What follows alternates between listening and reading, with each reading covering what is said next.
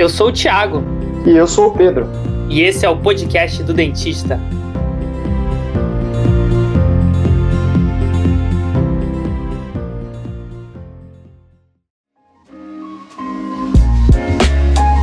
Olá, tudo bem a todos os amigos dentistas que estão ouvindo a gente? Hoje a gente escolheu um tema muito especial para começar o podcast do dentista, um tema que eu acho que é muito relevante para todo mundo, ainda mais esse ano, que é falar sobre finanças pessoais, economia, administração, tudo. E para isso a gente trouxe uma pessoa muito especial. Primeiro eu tô aqui com o Pedro, que é o outro host aqui do podcast. Fala, Thiago. Fala, pessoal. Tudo bem com vocês? Tudo ótimo. E hoje a gente está aqui com a Caterine. Oi, pessoal. Então, eu sou a Caterine Cardos, eu sou economista de formação. Atualmente eu trabalho com finanças, trabalho no mercado financeiro, numa gestora. A gente é especialista em fazer crédito estruturado, ou seja, a gente dá crédito para a empresa. Antes disso, eu já trabalhei no BNDES, já trabalhei alguns anos com fusões e aquisições em multinacional, já trabalhei também em empresas, executando teses de investimento de empresas, já trabalhei em boutique. E hoje estou aqui para falar com vocês e vamos nessa. Então, Cate, a primeira coisa que eu já ia perguntar para você é uma coisa para você pensar. Você até comentou comigo que você também tem uma renda bastante variável. Assim, a maioria dos dentistas eles têm renda variável, uma renda muito variável. Você acha que assim, o pessoal que tem dentista, quase todo o consultório odontológico no fundo é a mesma realidade de um negócio familiar, um pequeno negócio? Qual dica assim que você conseguiu pensar para a pessoa que tem esse negócio para lidar com uma renda tão variável, com, sabendo que as despesas muitas vezes são fixas? É, então, na verdade, assim, eu acho que é, as realidades são diferentes, né? Óbvio que a gente uhum. consegue fazer algumas generalizações, mas, por exemplo, a minha renda variável é uma renda variável que vem de, de uma bonificação que acontece é, duas vezes ao ano. Então, uhum. em períodos, assim, é, normalmente bem, bem espaçados, de seis, seis meses. E, e, é o que você falou, totalmente variável em cima de performance. Óbvio que ao longo do tempo você vai conseguir fazer uma previsão. Assim como eu acho que um dentista, ele. Um profissional assim que já está mais tempo no mercado, ele vai ter uma bagagem e vai ter um, um know-how melhor para conseguir até entender o que, que é recorrente, o que, que não é. Então, eu não sei, mas eu não sei exatamente né, quais são as especialidades e os preços, etc. Mas acho que aquele cara que, pô, que sabe que tem uma carteira com 300 pacientes. Ele faz o acompanhamento, ele sabe todos os cadastros todo mundo que ele já atendeu. E aí ele vê que num ano Desses 300 pacientes, 200 pacientes foram uma vez só, 50 pacientes foram duas vezes, 30 pacientes foram três vezes. Esse é um, um acompanhamento que, que eu acho que é legal dele fazer, porque assim, ele já consegue ter uma ideia de, de estimar, assim, mais ou menos, qual é a frequência, né, dos pacientes. Uhum. Com isso, ele consegue entender, de repente, qual vai ser a. Assim, ele consegue começar a pensar em projetar, né? Projetar receita. Uhum. Ele, vai, pode, ele pode fazer a mesma coisa para ticket médio, então por exemplo, ele sabe que ele fez 500 consultas em 350 pacientes e que ele faturou 100 mil. Aí ele vai dividir isso, ele vai achar mais ou menos quanto que ele ganha por cliente, quanto que ele ganha por consulta. Ele consegue fazer, começar a fazer umas métricas, entendeu? Ele consegue acompanhar a evolução dessas métricas. Eu acho que isso isso é, isso é bom, assim, isso é bom para qualquer negócio, porque você consegue ter ferramenta para fazer gestão. Então, e tem indicador, né? E tem algum é, indicador, indicador algum, alguma meta já no começo do mês de quanto que ele precisaria faturar, né? Sim, e, e, e aquela coisa, se ele viu que num mês ele pô, o ticket médio dele caiu é, absurdamente e ele atendeu o mesmo número de consultas, e gastou o mesmo número de tempo, então ele sabe que ele tá ganhando menos por, por hora, vai. Uhum. E assim, ele consegue fazer esse tipo de extrapolação. Ele consegue, de repente, dar prioridade pro serviço que dá maior é, faturamento hora para ele. Ele consegue ir no limite, depois de ter um consultório e ter essa carteira de clientes, que eu acho assim, no começo deve ser uhum. bem mais difícil, como é para uma empresa, pra uma startup, alguma coisa que, que é greenfield. Então, uhum. é muito mais difícil você estimar o que vai acontecer, né? Quando você não tem histórico. Quando uma pessoa já está no mercado ou já tem alguma carteira de cliente já estabelecida, ele consegue mais ou menos, meu, ah, se eu fizer exatamente o mesmo serviço que eu fiz no ano passado e subir os preços disso, disso, disso, disso. Ah, eu vou uhum. faturar tanto. Nossa, os meus custos subiram é, tanto porque teve reajuste. Eu vou continuar tendo a mesma margem? Não, pô, eu acho que eu tô ficando mais famoso, eu acho que meu serviço tá sendo mais valorizado, eu acho que eu já posso realmente aumentar minha margem porque, pô, faz parte do meu merecimento crescimento como profissional, legal. Então, pô, vou aumentar mais a receita do que tá aumentando meus custos. Então, assim, no limite, é planejamento e, e organização, né? Tudo uma questão de organização. E uhum. uma coisa que eu sei e, e que, assim, lá para trás eu aprendi, né? E hoje é uma coisa que eu peço, né, para as pessoas que trabalham comigo fazerem também, é se organizar. E assim, quando a gente fala de finanças, é, organização é com certeza é o fator mais importante para você ser bem sucedido ou não na sua análise. Então, contabilidade é basicamente encaixar as caixinhas nos lugares certos. É um sudoku infinito, né? Mas assim, e, e quanto melhor você consegue fazer isso com precisão, síntese, é, melhor você consegue ter resultado. Então, quando qualquer profissional que quer avaliar o próprio negócio, quanto mais base de dados ele tiver em cima do que ele está fazendo, ou seja, se ele conseguir registrar o histórico dele, se ele conseguir saber é, o quanto custa, qual é a margem. É, é como se aparecesse um. É, eu acho que assim, uma outra, uma, outra, uma outra dimensão, né? Que você passa a enxergar Não, as coisas com outros olhos. Você não vê mais aquilo como sei lá, uma obturação, né? Você vê aquilo como 20 reais por hora, é, uma margem de 10%, três vezes pior do que um implante, tipo.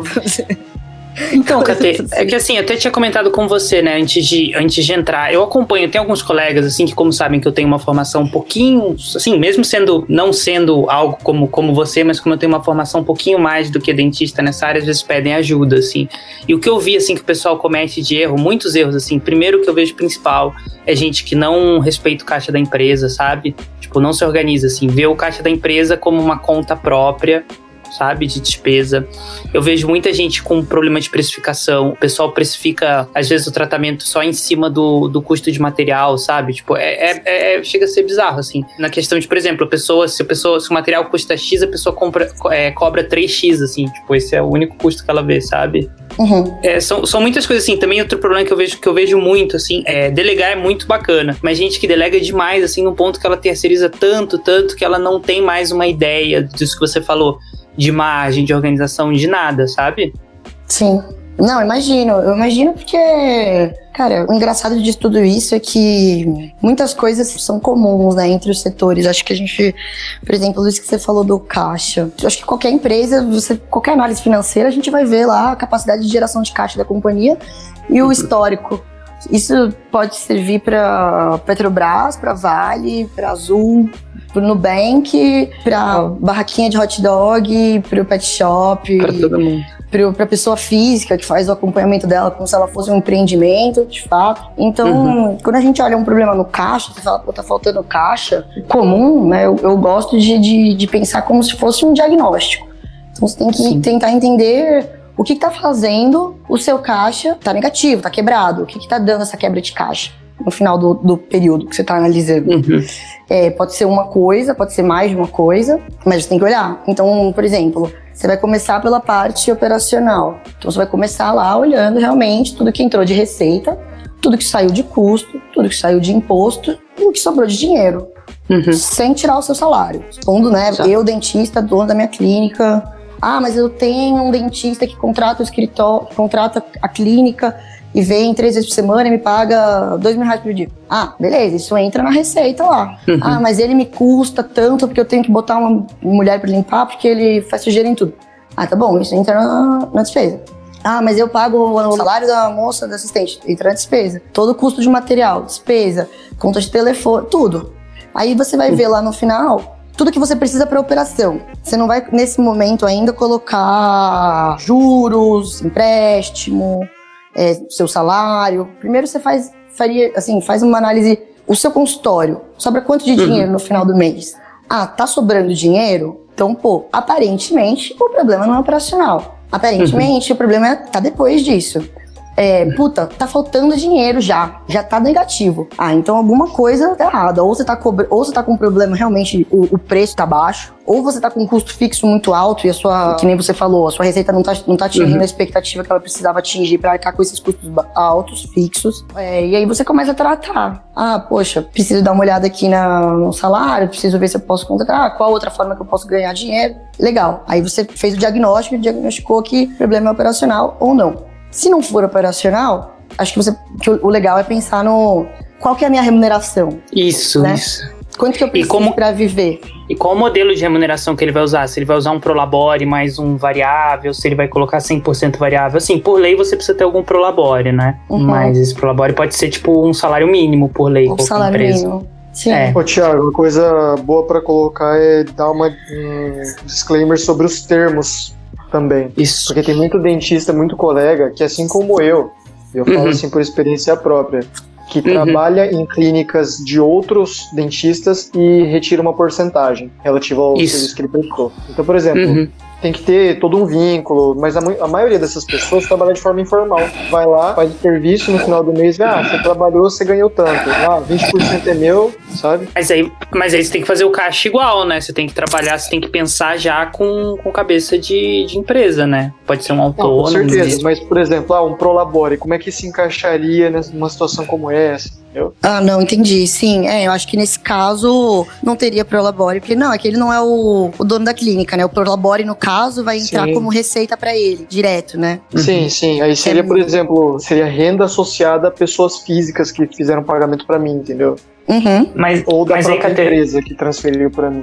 eu não sei o que você acha, mas eu acho que daí quem trabalha nesse caso como autônomo, sobre a questão de fazer uma reserva de emergência e fazer um prolabore também, entre aspas, porque mesmo que, por exemplo, se tiver uma coisa como o Covid, às vezes, e você ficar um mês sem atender, você vai ter despesas fixas pra pagar, né? Não, com certeza. O que. Só, só voltando um, um, um passinho, Thiago, eu acho que assim, a, a cabeça no esqueleto ela tem que funcionar muito parecida da mesma Ela tem que funcionar quase da mesma forma para todas as situações. Então, por mais que o cara ele tenha um regime totalmente diferente do, do dono do, do padrão, sou dono da minha clínica, tenho meu CNPJ de clínica, ou alguma coisa parecida, ele tem que pensar assim: o que, que tá entrando de dinheiro, o que tá saindo de dinheiro? Se apegar, às vezes, numa super especificidade, para um cara que trabalha, é, às vezes, ganhando um prolabore de mil reais, numa situação é, de autônomo, ainda, não sei, dependendo. Às vezes é, perder, é bater, é, é dar murro em, em ponta de faca, porque o que importa no final do dia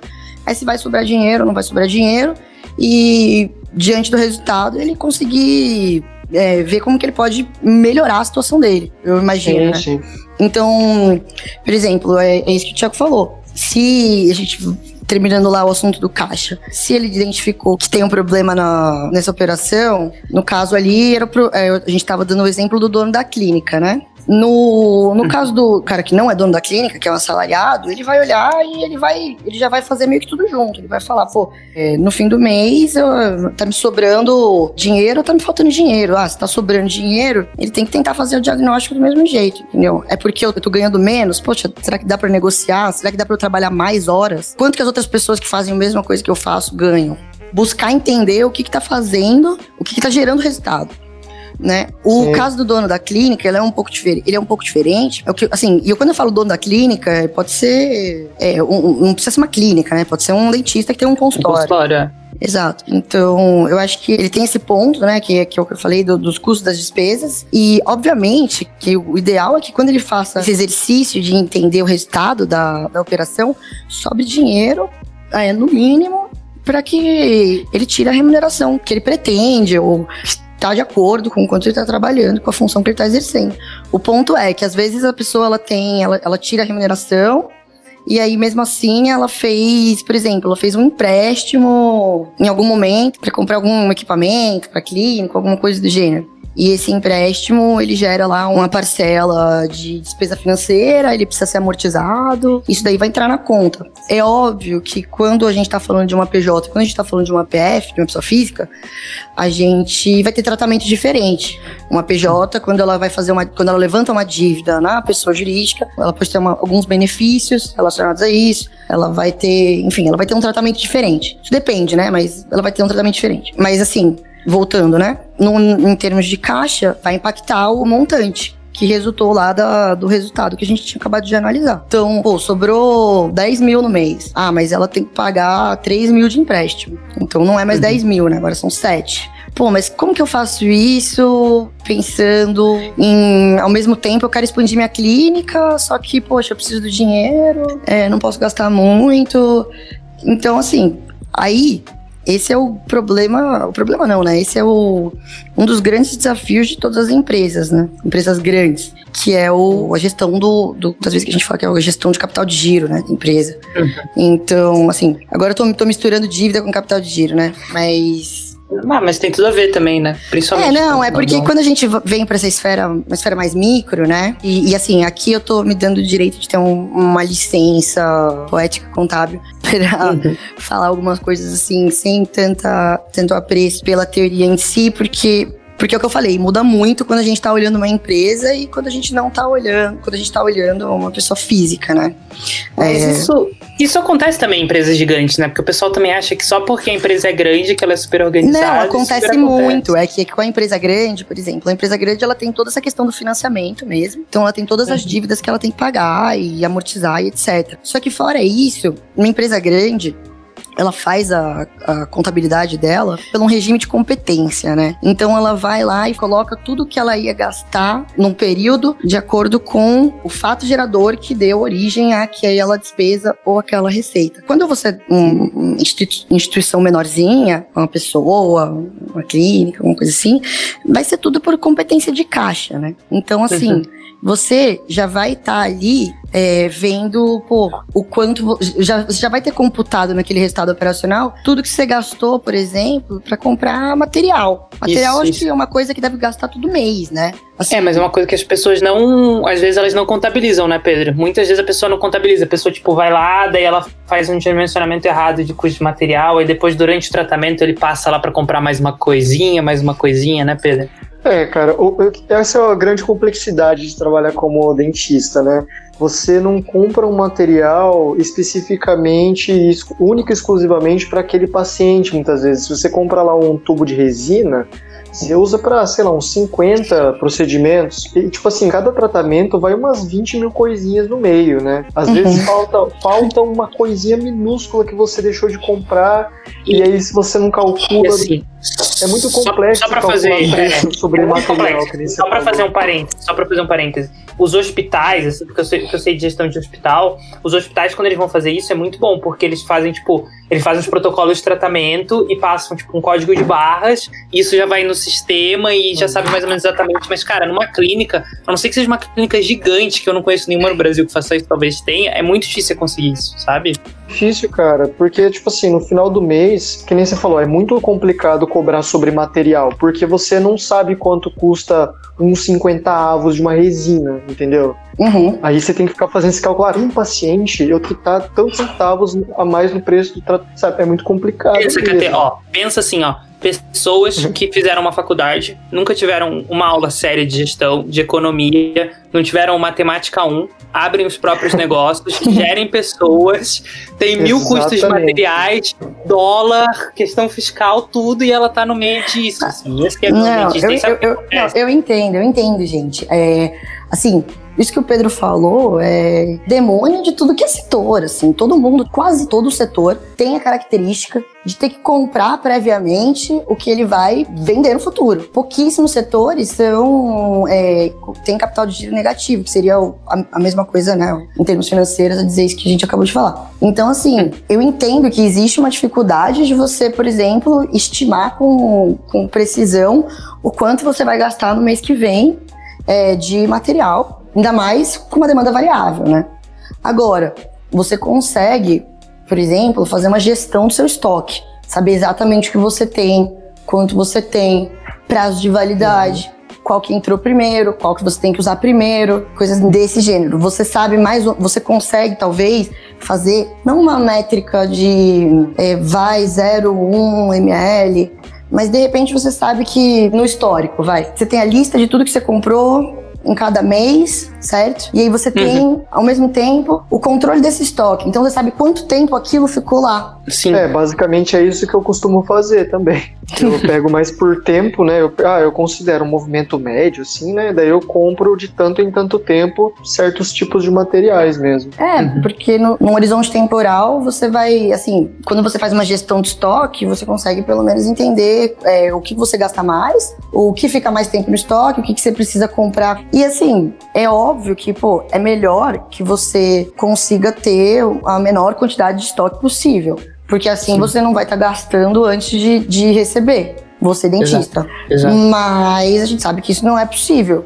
Então, por exemplo, isso também é uma coisa que tem que ser levada na, na, na conta, né? Então, quando você calcula o seu, o seu caixa do mês, você, né, pensando no que entrou e no que saiu, você já está considerando de alguma forma isso, né?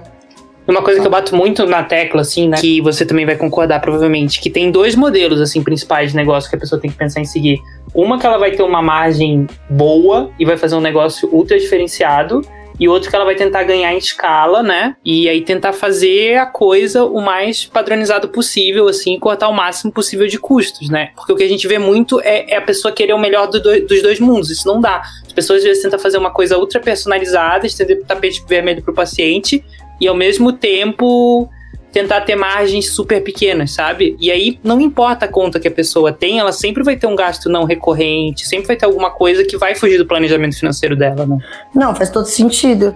Acho que primeiro você identifica qual o seu nicho de mercado, né? E, e em qual nicho de mercado você também vai ter mais facilidade de atuar né? Não adianta, pô, é, sem demérito ou mérito algum, mas você querer montar uma clínica de ultra luxo onde a renda per capita é um salário mínimo. É, é acho que é basicamente isso. Você identifica qual isso, nicho, isso. você identifica qual, qual, onde você vai poder melhor atuar, escolhe um, um modelo e, e, tenta, e tenta fazer, fazer da melhor maneira possível.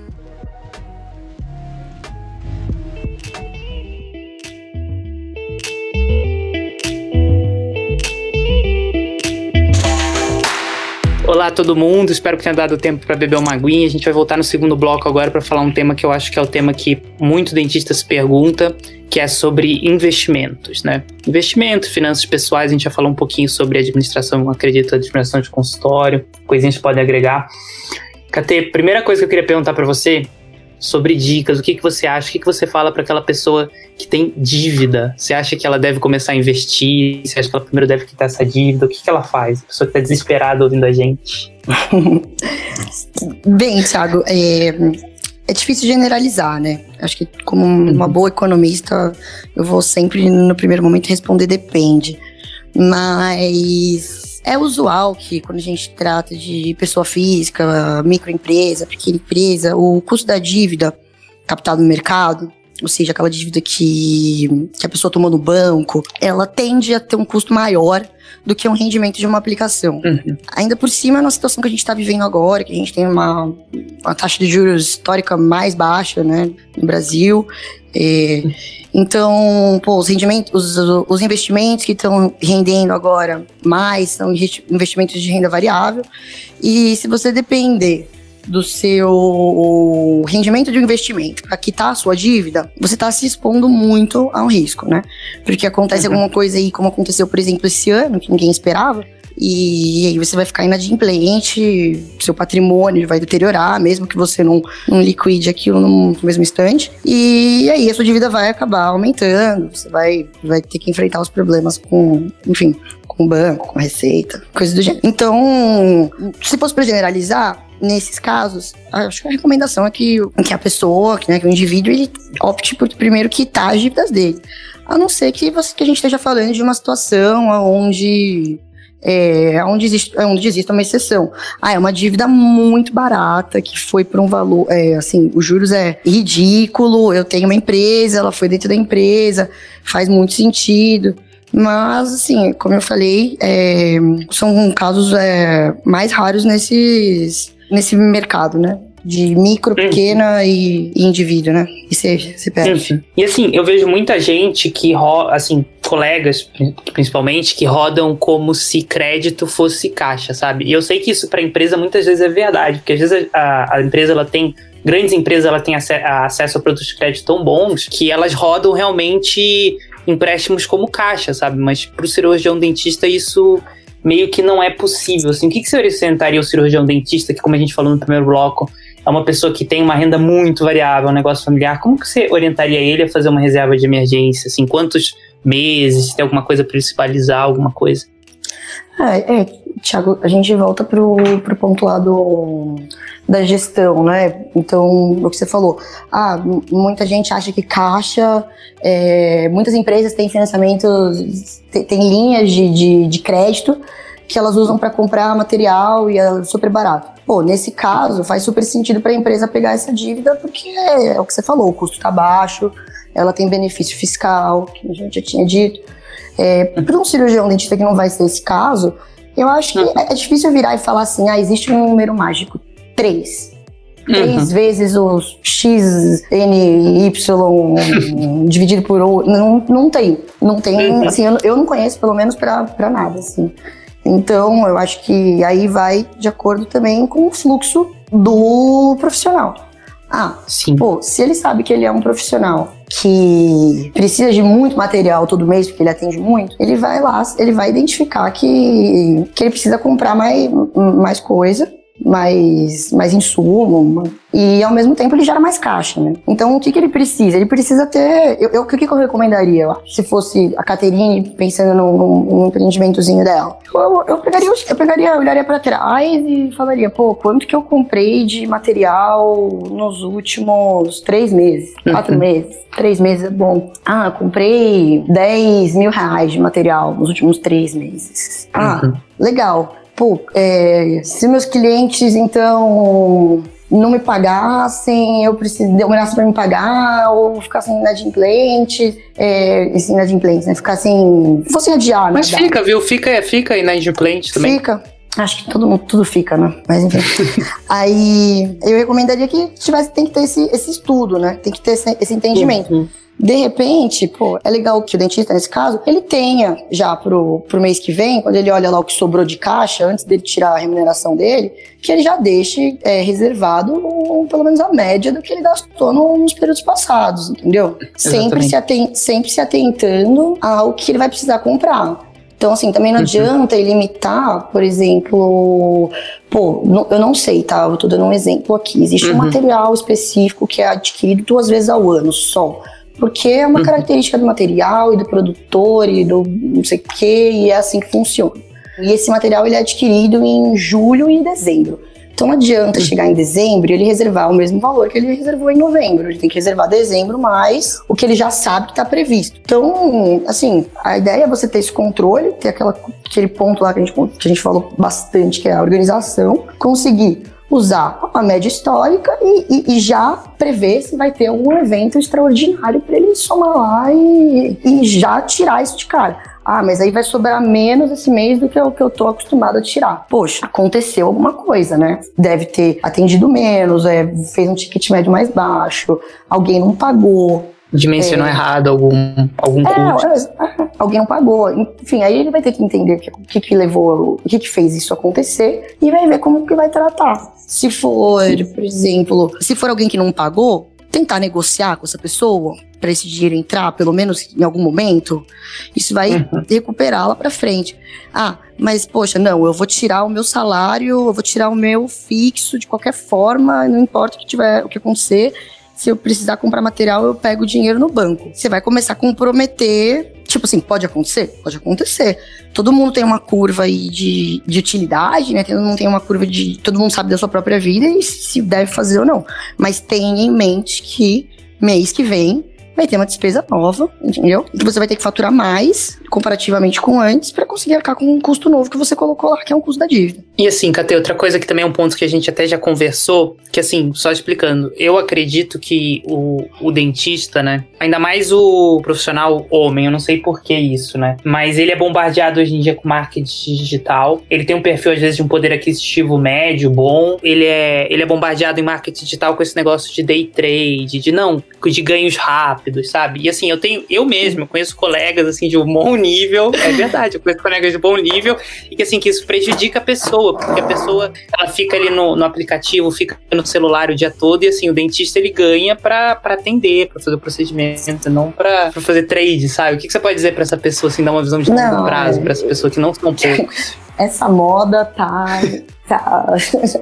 eu acho que primeiro, Thiago, assim, eu não trabalho com renda variável, tá? Eu tenho uhum. conhecimento dos produtos, tenho conhecimento do mercado. De alguma forma, o meu trabalho, trabalho com fundos, né? Fundos de investimento. De alguma forma, eu tangencio o mercado de ação, de bolsa, de derivativo com mais frequência, mas assim, de bolsa, de, de papel mesmo, de empresa, uhum. é, com alguma frequência. E assim, não tem como a gente achar que em um curso de 3 mil reais, de 12 horas de aula, você vai descobrir o método de ganhar um milhão em seis meses. E é isso, isso só precisa fazer o, o, a receita que estão te passando. Eu acho que, assim, é, isso é a maior enganação.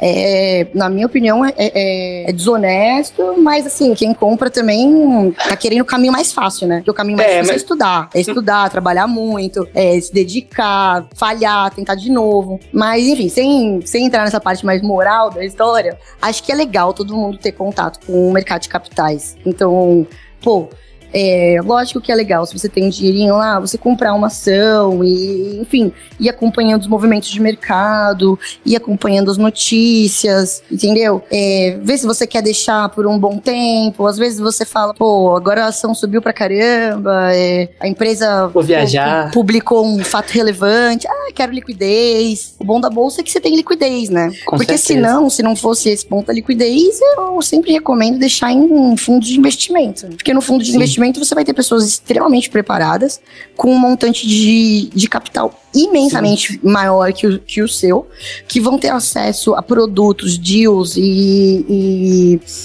é, papéis, é, títulos, vão ter acesso a produtos em geral muito melhores do que os que você vai ter acesso. E tem um monte de gente contratada só pra fazer isso. Fica lá o dia inteiro, né? O dia inteiro. Também, ao mesmo tempo, nada impede que você coloque, que você deixe um pedaço do, do, do seu patrimônio investido em, em ações, ainda mais num país que, que tem uma perspectiva aí de, assim, falando, né, no, no ao longo do tempo, de, de, uhum. de melhora, de valorização, que as empresas estão crescendo, que, pô, esse ano aí a gente viu que, que o que a gente fala que é o, o, os feelings de IPO, né, que é o, é o processo que, que as empresas têm que se submeter para abrir capital, foi recorde histórico no Brasil. Então... Viu, Pedro, tá na hora certa, ó. Pedro tava comentando comigo antes. É, em todos tá na hora certa, então eu posso.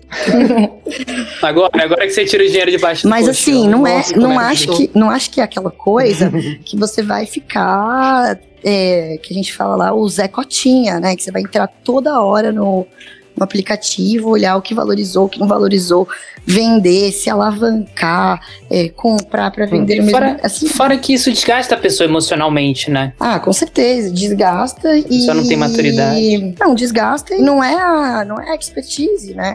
As pessoas mesmo que trabalham com investimento, elas têm que elas têm uma outra relação, uma relação obviamente de, de, de, de muito, preocupa, muito preocupação, muito respeito muito cuidado, mas o, o, os valores que a gente mexe no mercado são valores diferentes, né? Assim, eu fico mais, é, eu fico mais nervosa quando eu vou lá ler uma, uma notícia que eu sei que vai impactar a, a não sei, a, a é que é difícil falar também, né? A gente também acaba ficando muito nervoso no trabalho. Eu ia falar que eu fico mais nervosa quando eu mexo na minha carteira, mas isso não é verdade.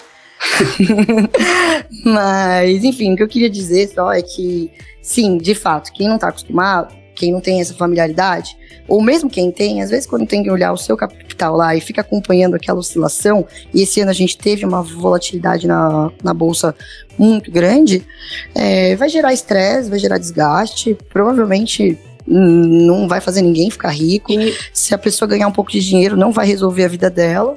E ela vai despender um tempo. É, ela vai despender um tempo. E eu, eu acompanho, assim, Cate, só pra falar, é, quando uhum. teve aquela queda, principalmente esse ano, assim, aquela pior queda logo no, no começo do, do coronavírus, eu acompanhei, assim, colegas que a pessoa acaba destabilizando ela emocionalmente, porque baixa o, o planejamento financeiro dela da, da clínica, e aí desvalorizou às vezes o, investimento que ela tinha, sabe? O dentista ele precisa muito, é uma coisa assim muito emocional assim o atendimento dele, sabe, para trazer uma qualidade, uma energia positiva pro paciente, uhum. tudo isso assim. E é até o nosso próximo tema de podcast, que é o que é inteligência emocional, que vai ser o episódio 2, que vai lançar semana que vem.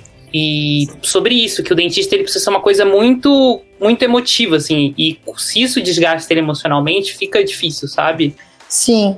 Com certeza, não, com, com, certeza. Assim, eu sempre acho que é bom você treinar inteligência emocional, né? Só que você tem que também entender é aquilo, né? Tempo é um recurso escasso. Então. Exato.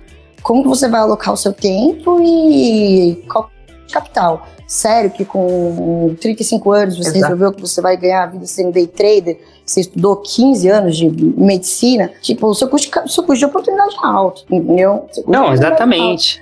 Então, assim, Exatamente. se você alocar o seu tempo para ser dentista, você talvez vai ser mais bem sucedido do que se você resolver fazer um, é, um negócio desse. Então. Exatamente. Mas a gente tem muito isso na odontologia, porque eu acho que é aquela curva de, de aprendizado que quando o cara sabe muito pouco, ele sempre acha que sabe muito, sabe? Em qualquer coisa. Uhum. Então, o que a gente vê é que o, é dentista programador, é dentista especialista em marketing digital, é dentista é especialista em tudo. Você entra em plataformas de aprendizado para dentistas e, e, é dentista dando aula de tudo, sabe? Uhum. Porque é aquela curva de, de, aprendizado. Ele faz o curso de. Ele faz o MBA de 12 horas em 3 dias. É verdade. E aí ele sai dando, dando as dicas dele. Cara, é, esse é um negócio que tem que. O pessoal tem que botar um pouco o pé no chão, porque é muito imediatismo. É aquele. É exatamente você falou, aquela imersão de um final de semana para você vender absurdos na sua, na sua clínica, você vai aumentar o ticket em tantos por cento. Que, meu, na verdade, na verdade, nada vem fácil assim, né? E eu vou falar, como falar isso. E no fundo é coaching. E no fundo é coaching. Não Exato, tô, coaching é uma coisa muito, muito importante. A gente não tô desmerecendo coaching. Tem muito coaching sério no Brasil. É uma ciência, sim. Mas tem muitas vezes que o cara às vezes quer vender um curso de marketing digital, um curso de finanças. Na verdade, é um coaching de 12 horas, assim. Sim, sabe? é um curso de gestão de um cara que passou mais tempo na vida dele fazendo, dando aula de curso de gestão do que construindo alguma coisa. 90% dos casos. Mas... Gerindo realmente, né? Sim, óbvio que, que as pessoas elas traçam caminhos diferentes. A minha aposta é sempre no trabalho duro, na insistência, é, na tentativa de, organiz, de ser organizado, de se organizar. Porque são coisas que você só pega com o tempo, assim, não, não tem segredo. Isso que a gente falou, ah, mas é muito difícil para eu ter uma métrica aqui no meu consultório. É lógico que vai ser difícil, mas depois de um tempo fazendo, de um tempo insistindo, de pedindo ajuda para o amigo que, pô, mancha de planilha, pedindo ajuda para o filho que é mais novo, que sabe mexer, ou para o namorado, você consegue, né, assim, olhando no, no, YouTube, você consegue, né, se organizar. Ouvindo podcast. Ouvindo podcast. Tem que começar. É. Gente, a gente vai ficando por aqui porque a convidada tá com horário apertado. é, KT, alguma última consideração, alguma coisa que você queria deixar? Foi muito, muito bom, foi muito proveitoso, assim, aprendi bastante. Obrigado mesmo pelo seu tempo. Você mesmo falou que tempo é um recurso escasso, então obrigado por mandar um pouco do seu recurso aí pra gente. Alguma consideração ah. final, alguma coisinha? Ah, não, imagina, Thiago. Eu queria agradecer vocês, o Pedro, é, pelo convite. Eu espero que, que eu tenha contribuído, que eu não tenha sido muito prolixa. Mas, e assim, quando quiser também, a gente bate papo, enfim, sobre esse ou demais assuntos. É, não, e acho que é isso. Acho que, que, que, no geral, assim, gente, as pessoas, elas. O bom profissional, ele. Ele, ele tem que ter. Ele faz mais de uma atividade com, com louvor, assim. Então, ter isso em mente, e escolher as suas batalhas, ver o que é mais essencial e tentar alocar aí o tempo e o capital da melhor forma possível. Exatamente. Pedro, alguma consideração final? Não, não, cara. Eu acho que tudo que devia ser dito já foi dito, né? Só para, em suma, é a ideia que eu até comentei, né? A ideia é muito simples. Só que a execução não tanto. Né? Você tem que se organizar, você tem que ser organizado, mas é lógico, a execução é complexa, mas a ideia é muito tranquila, né? Você só tem que saber o que está acontecendo e diagnosticar. O resto tem que começar, né? se resolve. É, você tem que começar de algum ponto e deixar as coisas dos as coisas especiais ali para os especialistas realmente, né? Não dá para você ser um grandíssimo investidor, coach, lifestyle, é, mestre no marketing, mestre na odontologia, em cirurgia, harmonização facial. Você tem que, tem que saber delegar. Batalhas. É, você tem, tem que, que, saber, delegar. delegar. Você tem que saber gerir um pouco melhor essas coisas. Senão você não vai ser bom em nada. Você tem que ser bom em algumas coisas, muito bom em algumas coisas específicas, né? Bom, gente, então é isso. A gente vai ficando por aqui. Obrigado pro pessoal que ficou até o final. Parabéns para quem ficou até o final, que tá expendendo tempo para aprender, para se atualizar. E é isso, gente. É, obrigado para quem ficou mais uma vez e logo mais vão vir outros temas relevantes e quem sabe mais lá na frente lá a gente não chama de novo a Caterina para falar mais um pouquinho que ficou com ficou com gostinho de quero mais. Valeu, pessoal. Vai ser um prazer.